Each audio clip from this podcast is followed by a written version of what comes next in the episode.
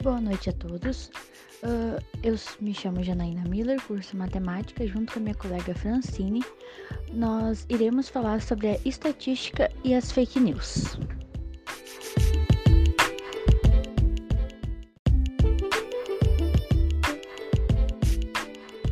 A estatística está sempre presente na nossa vida.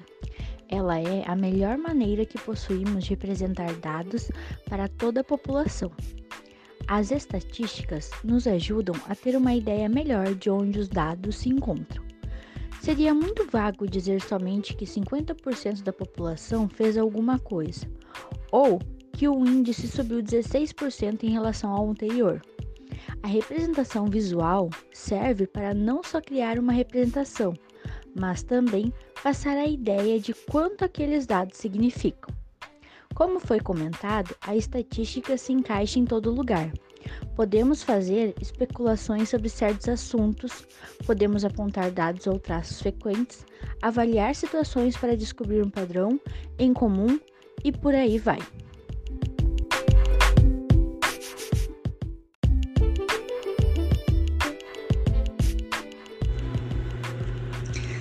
Muitas lojas utilizam as avaliações mensais dos seus clientes para terem uma ideia de mudanças, descobrindo quais são bem aprovadas e quais não são.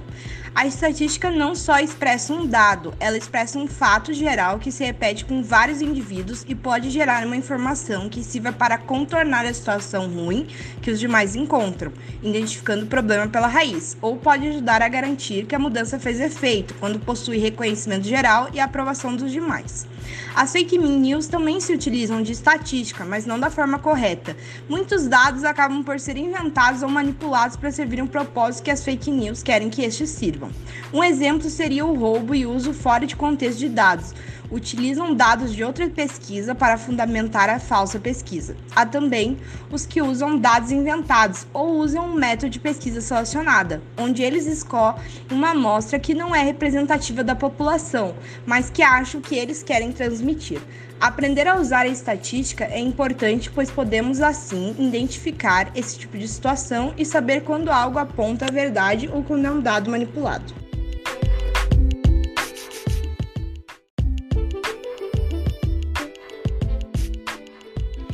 Esse foi o podcast de hoje. Muito obrigada.